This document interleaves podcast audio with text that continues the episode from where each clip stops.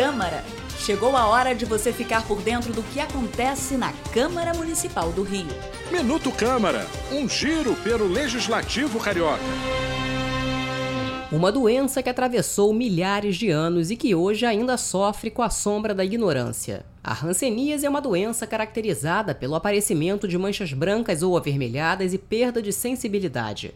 Para conscientizar sobre a prevenção, o combate à doença e ao preconceito, o Palácio Pedro Ernesto, sede da Câmara Municipal do Rio, foi iluminado na cor roxa, junto com pontos como os Arcos da Lapa e o Monumento Estácio de Sá. A campanha Não Esqueça a Hanseníase é realizada pela Prefeitura do Rio em parceria com diversas instituições, como o Movimento de Reintegração de Pessoas Atingidas pela Hanseníase e a Sociedade Brasileira de Dermatologia.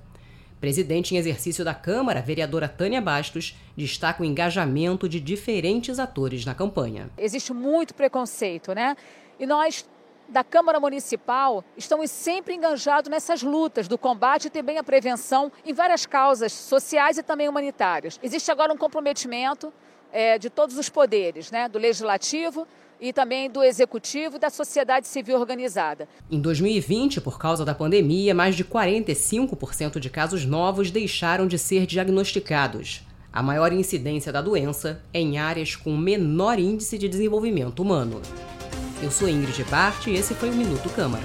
Minuto Câmara, um giro pelo Legislativo Carioca.